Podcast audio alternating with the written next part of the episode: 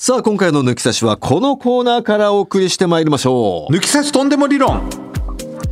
さああなたが事実だとはいう確確証は全くないけど堅くなに信じている独自すぎる怪しい理論を紹介していくコーナーです。あくまで個人の思い込みや妄想などが生んだ理論なので科学的根拠などのエビデンスは一切ないのであしからずこのコーナーでは毎回印象と印象に残ったメールを送ってくれた方にサイン入り番組ステッカーとスポンサーの株式会社ウルトラチャンスさんからご提供いただいたガット社のワインかホホバオイルをプレゼントしております。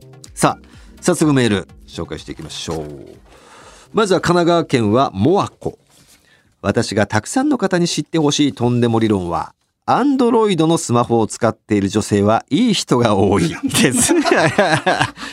逆を言えば iPhone を使ってる人には悪い人が、まあいい人もいるんでしょうけど、アンドロイドの方がいい人率が高いってことなのかなこれは私の知人男性が唱えていた理論で、その方と私のスマホが同じメーカーのものだったことをきっかけに、彼がこう話してくれたんです。僕の周りにいる女性で Android のスマホを使ってる人は大体人が多いんだよね。と。私は何それとんでも理論じゃんと思い彼にその話面白いからラジオに投稿していい？と許可を許可を取り話を聞いたんですがみんなが iPhone を使っている中 Android を使っている女性は珍しくとりあえず根拠はないけど彼の中でなんとなくいい人が多いと感じているようでした。私の考察では彼の周りにアンドロイドを使っている女性が少ないことからアンドロイドを使っている女性が何か際立ってよく見えてしまうのかなと思いました。彼との食事の後、お会計を割り勘で出すと、めっちゃいい人じゃんと言ってくれたので、私は否定せずに、まあ、アンドロイドを使ってる女だからね、と返しておきました。うんちなみに私はお金があればいつでも iPhone にしたいと思っているので、彼の理論からするといい人ではないのかもしれません。う んうん。これどうでしょうね。いやーだからそのパターンあるけどやっぱうちのね、うん寿司ボーイズのカブトの ケースあるじゃないですか、本当に我々5人でやってて、5人中4人が iPhone なんですよね。うん。我々も含め、はいはいで彼だけ Android で、うん。だいいつも企画が違うんですよ。うん。カメラ回してって言ってもちょっと違うし、うん。いい加減 iPhone に変えてくれないかいっていうのは言ってるんですけど、うん。彼が変えないんですよかたくなに。うん。それはなぜかっていうと、うん。使い方が分かんなくなってしまうっていうまあ、メーカー音痴だからね。メカ音痴ね。だからそのアンドロイドすら使えてないね、使いこなしてないんでそうですけどね。だから動画はなん1分しか撮れないんだよね彼の設定 設定がでできなくてそうそうそう。でそういうことを言うってことでまあ一概にだからいい人っていうよりはえーっと臆病な人が多いのかもしれないです うん。でも、なんだろうね。そうだね。そのケースもあるよね我が強いとかね。我が強いとかうね、ん。うんだって周りに流されないっていうのいいいい意味で捉えたらあるかもしれないね。いい意味で周りに流されて iPhone に変えるっていうイズムではないから自分の芯がそしっかりしているというう。それはでも逆の言い方をしたらうんわがままっていうふうに言える言えなくもないから、しね、協調性がないとも言言えるし。し でもまあ、ほとんどの人がやっぱ、うん、できるなら iPhone したいとは思ってるんじゃないかなとは思うけどね。やっぱこの今の世の中は。どうなの？どんぐらいなの？日本日本国内はやっぱ絶対 iPhone の方が多いでしょ、日本では絶対そうだろうね。うん絶対って言い切れねえかな。やっぱ年配の方もいるし。世界ではどうなん？世界は意外と、iPhone じゃないっていうね。うん、Google と Google の方が強いっていうもんねんでもそれパソコンの方かいや、わかんねえ。日本はとにかくアップ iPhone ル、ねアップル、アップルだっていうのはうん異常だっていう話は聞いたことあるね。本当マジで40代以下うんはまあ、我々の周りとか芸人界、ほぼほ iPhone。ぼ iPhone だよねもう9割5分ぐらいは iPhone だね iPhone と言っても過言じゃないですね、これは。うん。さあ、だからね、ちょっとこれも面白い理論ですね。うん続きましては、岩手県からペンネーム、ホタテさん。私のとんでも理論。銭湯、温泉などで頭を洗う際、椅子に座りながら、つま先立ちになって洗ってる人は包茎です。どういうことだ？えっ、と、うす椅子に座ってるのにつま先立ちになるっていうことは、だから、よりももの位置を高く上げて、あこの、おちんちを隠そうとする心理が働いているということからっていう、ーうん。ん、根拠があるね、これは。まあね。しっかりとした根拠。うん、なるほど。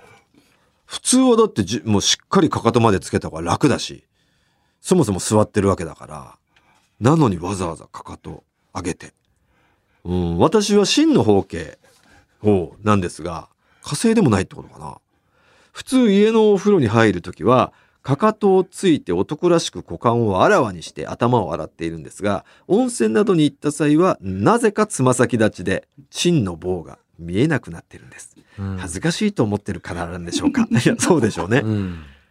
そういうやっぱ深層心理が行動に現れちゃってんだね。うん。ちょっと注意深く見たことがないんで、近くにいる方形の人に聞いてみましょうか。どうなの？あ、私ですね。はあの、これはこの理論はね、当てはまりません。い。まあ、あなたはもう、ね、あの、隠すどころか。単純にホタテさんが恥ずかしいと思ってるじゃないですか。私、包茎を恥ずかしいと思ってないんだよ。本当そう思います。だから、堂々と見せてます。堂々と。はい。だから、つま先なんて立てません。ただの方形じゃないですからね。はい。少年チンポですからね、私。少年ジャンプみたいに言うなよ。週刊少年チンポみたいに言うなって。少年チンポ、まんまですから。だから全然あの、つま先立ちしないんで、まあ、ホタテさんだけじゃないですかね。包茎は恥ずかしいってね、やっぱ思うのは、うーん、まあそのなんだろうな。普通に生活してたら、まあ生活というかね、普通のなんだろう。一般の職業ついてたら、わかんないですけど、その堂々としてるいいかもしれない。あなたみたいに顔も割れててアフロみたいな、まあ今でこそね、普通のか榊原行くやつなんですけど、その、アフロの時とかはもう、あれ？あの人ってなる立場なのに、あんな恥ずかしい少年チンポを、堂々としてるのは俺はすげえなと見てましたよ。ああ、うん。堂々としますうよ。ん。立派だなと。うん、ある意味ね。恥ずかしげもなく。そう。まあ陰で笑われてるであろうに。はい。あいつすげえ包茎だったなって言われているのを覚悟で。はい。それはもう本当真に、もう本当に強がりでもなく、あ、こいつ本当包茎を恥ずかしいものだと思ってねえんだろうな、あの裏返しだもんねう。ん。うん。で俺、もう息子にいつか突っ込まれてえもん。うん。いい加減直せよ。みたいな今だってもう息子の方がリアルチンポですからね。俺の方が少年チンポのまんまですから。それでもいいんだね。いいね。でも、包茎手術しようかなんて言言ったりするじゃないですか。まあまあ、うん思ってたけど、もうもうないっすよ。うん、痛い、80痛いっす。80でややってみようか、じゃあ80歳で。まあね。なんなでだよなんでいなんでやってんだよっつって。うん80でね。もうその頃には多分もう、なんだろうな、その、実際に切って手術の時も生配信してもいいぐらいの時代になってんじゃない？なってねえよ。まあ面白いけどな。80で包茎手め術したらちゃくちゃ。面白いよ。ね。うん病院も、え？って思う。うんもういいんじゃないですか？っつって。うん。なこのタイミングですか？本当にしますか？って聞くよ、聞くだろうね。うん。うんよくないですか？もうって。死ぬ前に一回無ケチン、無ケチンになりたかったんですよっつって。って言えば、まあ、納得してくれるよね。うんそう、あ、なるほど。どねって。そういうことなら。うん。うん。就活で、チンポ、包茎。いいじゃないですか。うん。さあ、匿名の方。えー今回の私のとんでも理論。エレベーターのボタンなどを何気なく押すときに中指を使う女男性は女性経験が豊富。へー仕事が終わり、楽屋を出て駐車場へ向かうためエレベーターに乗りました。駐車場のある行き先のボタンを押す。さあ、何指でボタンを押しましたか？いや、俺、人差し指。人差し指いつも俺も。とか、あとは、あの、携帯で、携帯の角。うんあと肘とか。携帯も持ってたら俺は携帯のあ角。あ、俺は携帯持ってたら、その、持ってる携帯、左手の肘、なんでだよ。横着で。いや、もう、うまくフィットする？そんなピンポイント。肘なんか一番とんがってるからさ。いやいや、ここさ、押しやすいじゃん。結構広いよ、肘も。いや、こ、ここ、とんがってんじゃん。あれお前そんなとんがってないね。いや、おまあ、ここか？いやでもいや俺俺見てほら下の位置とかになったらとんがり角度じゃなくてもう平面になっちゃうからなんでそんな平面なの？いやとんがっているよここ。いや俺めっちゃとんがってるじゃん。おおほら。いやでもお前あれだよ。エレベーターのなんかボタンによってはさその肘のとんがり面積よりもちっちゃいボタンあるしさ、うん。あまああるけどね。うん。ちっちゃいなこのボタンってとこあるある時は無理でしょ？無理だけど、うん。まあまあ大体お人差し指。うんでえこれはだから何ボタンで押しましたか？俺らの？実験ね。普通に考えればボタンを押すという動作は人差し指を突き出してはいはい。押すのが普通ですよねと、うん。イラストや演技でもそうしてますと。ですが中指で押す人が意外と多い。へえこれは何かしらの癖が抜けきっていないからに違いありませんまだ深みったことがない人はボタンは人差し指で押すものと思われ自分の調査でも経験のなさそうな学生などは100%人差し指で押しています。一方あちらこちらの女性に手を出している同僚は中指でその他のその他のモテそうな町のお兄さんたちも中指でボタンを押しているところを確認しています。中指でボタンを押すという動作は深みの際に女性のクリリリリを愛撫する動作に告知しています。そんなことねえよ。なんなら人差し指と薬指で広げる補助を入れる人もいるかもしれません。いねえよ。なんでボタンをそんな風にやってんだよ そしてさらにこの理論が正しいならば密かに楽しめることがあります。それは女性で中指を使ってボタンを押す人は自分でよくしている人という結論にもなるということ。ならねえよだから。しかし私の実地調査の統計では女性で中指を使って押す人は、えー男性に比べると少なくあまり見かけませんというね。匿名で送ってるぐらいだから本気のこれ理論で送ってきてますよ。んなことないでしょまあそう思いますけどね、う、うん。加藤隆さんのちょっとエレベーターシーンを見ないと何とも言えませんけれども。これはね。うん。中指ね。中指で押すうんうん。男性でもいるんですね。それはいるんだ。うん。まあ中指の方が長いからね。まあ確かにね。押しやすいじゃあ押しやすいのかな押しやすさは絶対人差し指だよね。うんでもね。うん。うん。いやでもこの方の統計がねこそ物語ってるんでまあまあ根拠はあるんでしょうね。うん。あまだいきますか。東京都44歳。ペンネーム富士山の娘はヒゲが生えているんですよ。ひげ生えてなくね？アフロ時代はねこんなに声は張り上げませんでした。やっぱり武器をなくした男は、ねちゃんになってるえ頑張らなきゃ。頑張らないとね郁恵さんの。ええ私のとんでも理論はこちらです。男女問わず乳輪がでかい人は毛深い。うわ！当てはまってますよまず。はあなるほど。私の一番近くの人はそうですもん、はい。本来毛というものは大事なものを守るために生えてくるものである。それは生物学上そうですよね。人類が長年培ってきた防衛本能の産物です、その部位は多岐にわたり、えー体を構成する各部位の穴や摩擦の強い皮膚はたまた体の中で唯一着色着色が許されている、えー乳、えー唇肛門中やんと大事な部位の周囲に生えています。なるほど。着色が許されているっていう表現するんだね。うんうんうん。着色じゃないでしょこれ。ここの皮膚が薄いから赤くなってるでしょ？まあだからこうなんだろうなこれはまあこう表現したんだろうねまあまあそうかそうかうん、そのため毛が生えている部位の面積が大きければ大きいほど周囲を埋め尽くすための毛量も増え毛深くなってしまうんですと。うん以上のことから私は男女問わず乳輪がでかい人は毛深くなるという理論が成立すると考えています。あこれはだから本当に、えーとんでも理論で別に何かその医学上で知ってるとかじゃなくて自分がそう思うってことなんだ。はああるかもねでもね。私はだからでかいですけど女子はどうなんでしょうねうん、でもこれ乳乳輪ぐらいじゃん、まあ、唇で言ったらたらこなの薄い唇なのか厚い唇なのかにもよるってことだね。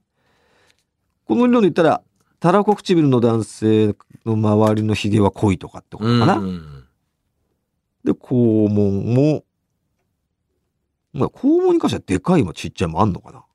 うんわかんないですけどね。うーん。いやいや、これもまあないことないんじゃないかな。うん面白理論じゃないですか？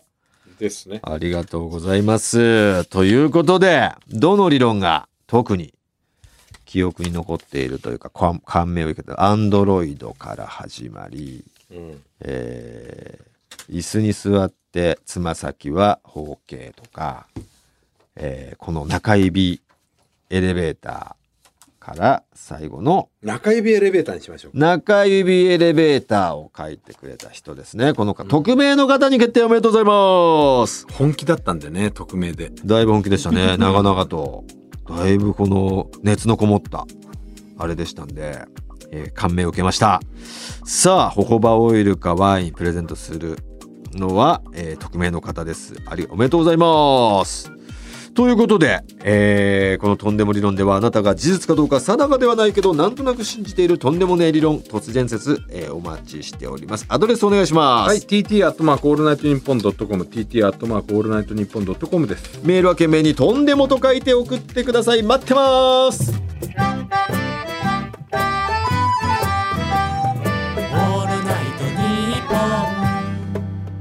ポン」ポッドキャスト。 Cozy up! 番組イベント第2弾開催決定。飯田浩司の OK 工事アップ激論横浜ベイサミット in 神奈川県民ホール。4月28日日曜日出演は青山繁晴飯田康之小泉悠ほか。チケット好評発売中。詳しくは番組ホームページをチェック。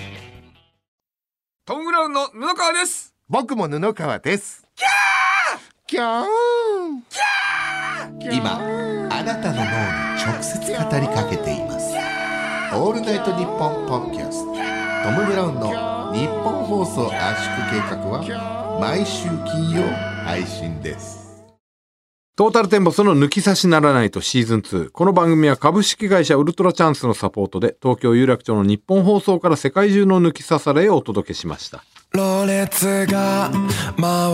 さあ今月9月ペンネーム元井が送ってきてくれました。それでもいいよに載せてお送りしております。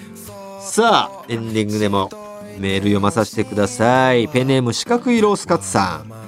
今年の4月に子供が生まれたのでこの夏お盆休みを利用して子供を連れて実家のある香川県に帰省し、その時抜き差しリスナーの方がやっておられた丸亀にある讃岐うどんの店バクカに行ってきました、今までも何度か行ったことはあったんですが久しぶりに行くと県外ナン県外ナンバーの車が駐車場いっぱいに止まっており開店30分後に行ったのにすでに行列ができていました僕はカレーうどん、えー奥さんは冷たい肉ぶっかけを頼んだのですがあったかいうどんも冷たいうどんもどちらも最高でした帰り際少し店主の方とお話ししましたがすでにトータルさんの香川公演のチケットは抑えているというのええマジか嬉しい。トータル愛を感じることができましたぜひトータルさんも香川公演の際は食べに行ってみてください絶対行くよね行く。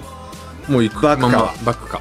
うん。これはもう絶対公演前に行きます。行きます次の日はもうギャルフ。ゴルフガルフ香川で、さあ続きましても去年合わせましょうのコーナーに出演させていただいた香川県のバクカうどんの一位あら、あら。来ましたご主人が主人。ありがとう一位うん。出演させていただいた後から、うん。当店にたくさんの抜き差しリスナーさんがご来店してくれてます。おありがてえね。特に今年の夏休み期間はほぼ毎日のように全国各地からお越しいただき皆さん嬉しい言葉をかけてくれますと。今年はお二人が全国ツアーで香川にも来てくださるので特典付きチケットを購入させていただきました。じゃあ会えるんだ。会えるね。写真撮れるんだ。ミューズホールでお会いできる。やってんのかな？楽しみにしてます。その当日、ライブ来るから、任せてる。やってくれるのかなおーそうかそうか。1位がさ、でも夜はもうわかんない閉店とかもあんじゃん。時間が夕方までの飲み屋も多いじゃん。なるほどね。うん。ちょっと早めについていこうよ。行きたいね。いやーそうかそうか。だからうわ行きたいなって方ねこれを機会にさ香川旅行を兼ねてね、うん香川公園っていうのバックか行くっつバックか行った後、香川公園を見るツアー。っていうのも一つのうん。いいツアーになるんじゃないですか、うん。うん、一応香川県は、えー10月29日なんではいぜひ皆さん来てください。ねはい。さあということでこの番組抜き差しリスナーからのメール待っております。今回お送りしたコーナー以外にもとんでも理論抜き差し世論調査のテーマ不倫の話当たり会などへのメール送ってきてください。合わせましょうに出演希望の方は電話番号も忘れずに。また抜き差しでは番組のエンディングテーマも募集中です。ジャスラックに登録されていないオリジナル音源をお持ちの方ぜひ送ってきてくださいすべての受付メールアドレスはこちらはい、TT アットマークオールナイトニッポンドットコム、TT アットマークオールナイトニッポンドットコムです。なお番組に関する詳しい情報は抜き差しならないと番組ツイッター改め番組 X のアカウントでチェックし番組の感想などはぜひハッシュタグ抜き差しをつけてポストしてくださいそれでは今週はこの辺でお相手はトータルテンボス大村智広と藤田健介でした。ままた来週さよなら。甘すぎるかな。足取りが重たくなって歩き方も情けない日にそこで待っていてほしいのはわがまますぎるかな。不意にこらえきれなくなって目が潤んじゃうような時に迎えに来てほしいのはわがまますぎる気もするけど